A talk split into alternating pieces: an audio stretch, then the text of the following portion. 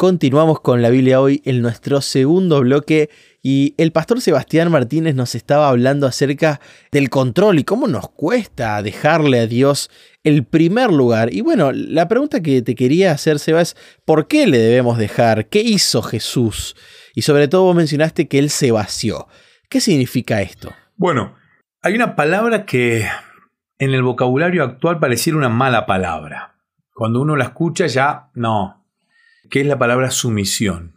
Mirá este sumiso, uh, pobre, pobre, qué drama no ser tan sumiso. Entonces, es una palabra que realmente mm, hoy en día no está bien valorada. Y la sumisión no pareciera ser una cualidad, una característica que la gente persigue. Sin embargo, cuando uno la mira a la luz de la Biblia y a la luz de un pensamiento cristiano, uno analiza, por ejemplo, el libro de Filipenses capítulo 2, el versículo 5 al 9, y uno lee estos versículos, se encuentra que Cristo descendió, dice el apóstol Pablo, y se hizo hombre. Dejó todo lo que tenía en el cielo y bajó para hacerse hombre. Eso es sumisión. Ser sumiso. Pero ser, ser, sumiso no es ser pasivo. Vuelvo a lo mismo que hablamos la semana pasada, o tal vez la anterior, cuando hablamos de mansedumbre. Ser sumiso no significa ser pasivo, sino despojarse del yo, vaciarme y dejarme llenar por Cristo. No estamos hablando de ser pasivo, estamos hablando de dejarse guiar completamente por aquel que vino a ser un ejemplo de sumisión al dejar absolutamente todo y morir en la cruz. Vos mencionaste un término muy interesante que es despojarse, y justamente eso hizo Dios, ¿no? A través de Jesús. Se despojó por ejemplo, de su omnipotencia, de su omnisapiencia, de su omnipresencia. Y esto, a ver, creo que tenemos que ser claros, no significa que Jesús perdió sus atributos de Dios, porque eso simplemente no ocurrió, sino que decidió no aferrarse a eso. Bueno, justamente como dice el versículo, no vio eso como algo a que aferrarse, sino que se vació de esto, como dice allí el apóstol Pablo, ¿no? En Filipenses. Y Seba, te quería preguntar en torno a esto, porque la cultura contemporánea de alguna manera nos incita a todos a exigir y hacer valer nuestros derechos. Entonces quizás por ahí ve un choque entre la exigencia de los derechos que tenemos, que obviamente son importantes. De paso, muchos de nuestros gobiernos, nuestras formas de gobierno constitucionales, son estados de derecho, estados de bienestar, se les dice, ¿no? Donde el Estado te garantiza ciertos derechos pero siempre hay responsabilidades también, ¿no? Partes nuestras de cumplir, como algunos filósofos como Hobbes lo mencionaban, en el contrato social. Pero la pregunta es, ¿la noción bíblica de sumisión va en contra de mis derechos? ¿Tengo que despojarme de todo aquello que merezco? ¿Cómo podemos entender esta aparente contradicción? Bueno, el tema pasa por esta cultura de la exaltación. Hoy la cultura actual es una cultura de exaltación cuando tu derecho tiene que ver con la exaltación y no con la vida esencialmente, sino con la exaltación al yo, ahí está en conflicto con lo que te pide la Biblia, porque la Biblia, ahí en este capítulo 2 del libro de Filipenses, versículo 5 dice, haya pues en vosotros este sentir que hubo también en Cristo Jesús, sentir igual que Cristo. O sea, tenemos que sentir igual que Cristo, o sea, tenemos derecho a parecernos a Cristo, tenemos derecho a un montón de cuestiones. ¿Y cuál es el sentido igual que Cristo? Que Él, siendo en forma de Dios, no estimó el ser igual a Dios como cosa a que aferrarse, sino que se despojó. Entonces, yo me despojo de un montón de cuestiones que no me hacen bien para vivir la vida. Yo me termino despojando de un montón de cuestiones que no me ayudan a ser un mejor ser humano, no de derechos que tengo naturalmente. Claro, al ser hijo de Dios tengo tantísimos derechos, también obligaciones, claro, pero aquí el mundo actual, aunque diría a lo largo de toda la historia, siempre intentó que el lugar de Dios lo ocupáramos nosotros, el humano. Y en esa exaltación de la humanidad, hemos despojado a Dios de la historia, de nuestra historia, y nos hemos encontrado exaltándonos. A ver, ¿Cuántos han exaltado alguna vez a un deportista, a un cantante, a un actor, a un filósofo? Bueno, así podría ir nombrando un montón. Entonces, todos tenemos ciertos modelos ideológicos, filosóficos, que terminan exaltando solamente al hombre.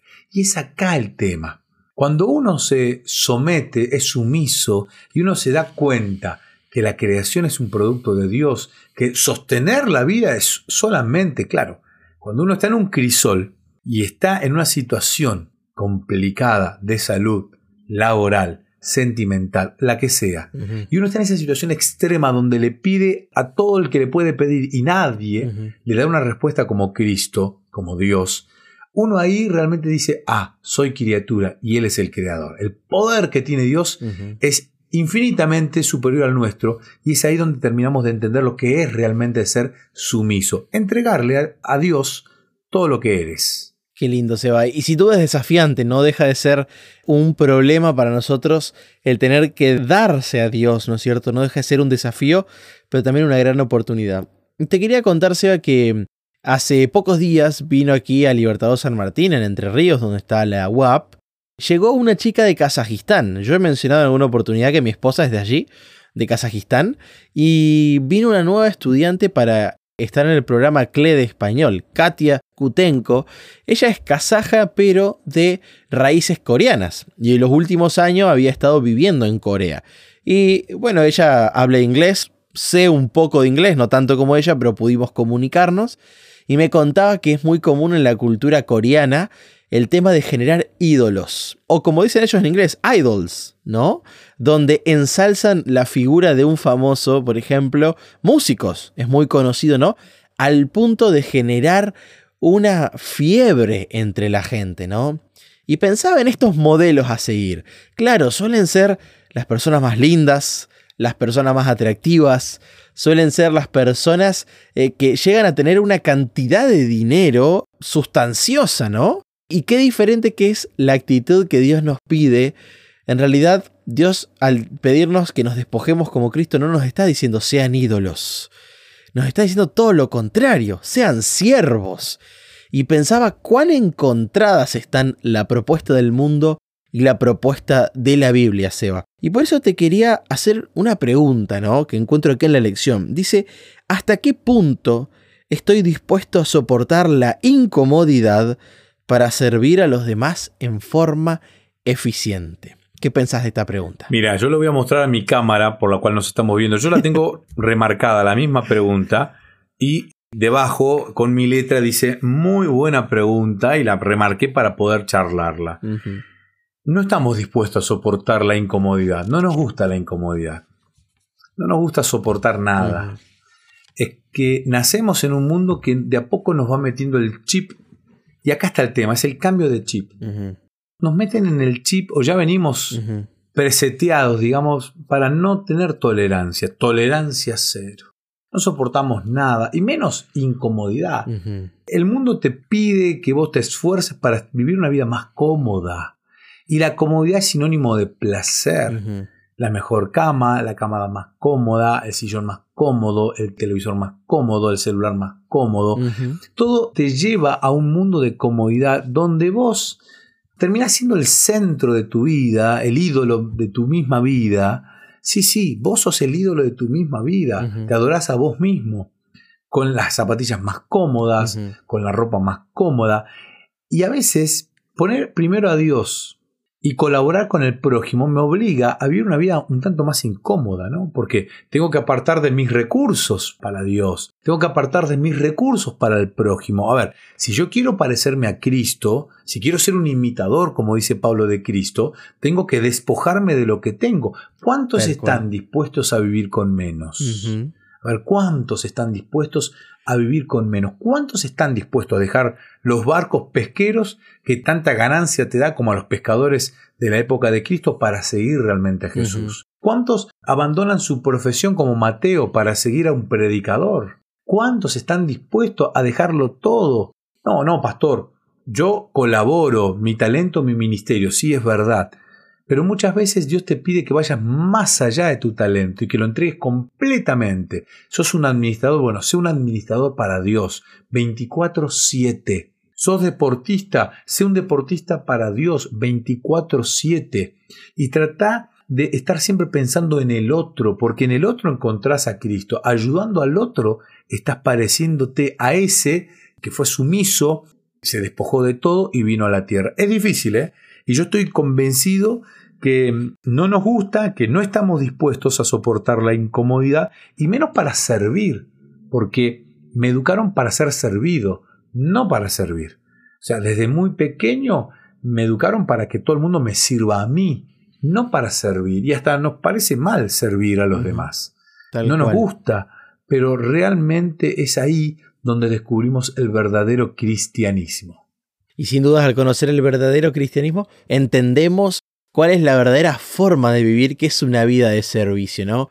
Otra palabra que tiene mala prensa es la de mayordomo, ¿no? Porque en las películas vemos la palabra de mayordomo es aquel que eh, de alguna manera es menos que la familia a la cual le sirve, por eso tiene ese trabajo.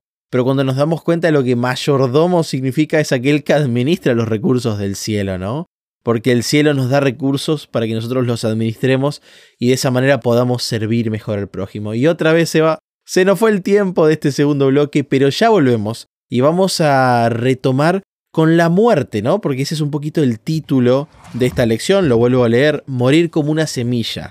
Y te quería concluir este bloque para continuar el siguiente, introduciendo el tema de morir y de la voluntad de Dios al respecto, que son dos temáticas que los cristianos estamos muy preocupados por encontrar. ¿Cuál es la verdadera voluntad de Dios para nuestras vidas? Ya volvemos. ¿Querés que hablemos un poco más de estos temas? Me encontrás en las redes sociales, en Facebook como Sebastián Martínez, en Instagram como Pastor Sebastián Martínez. Te espero.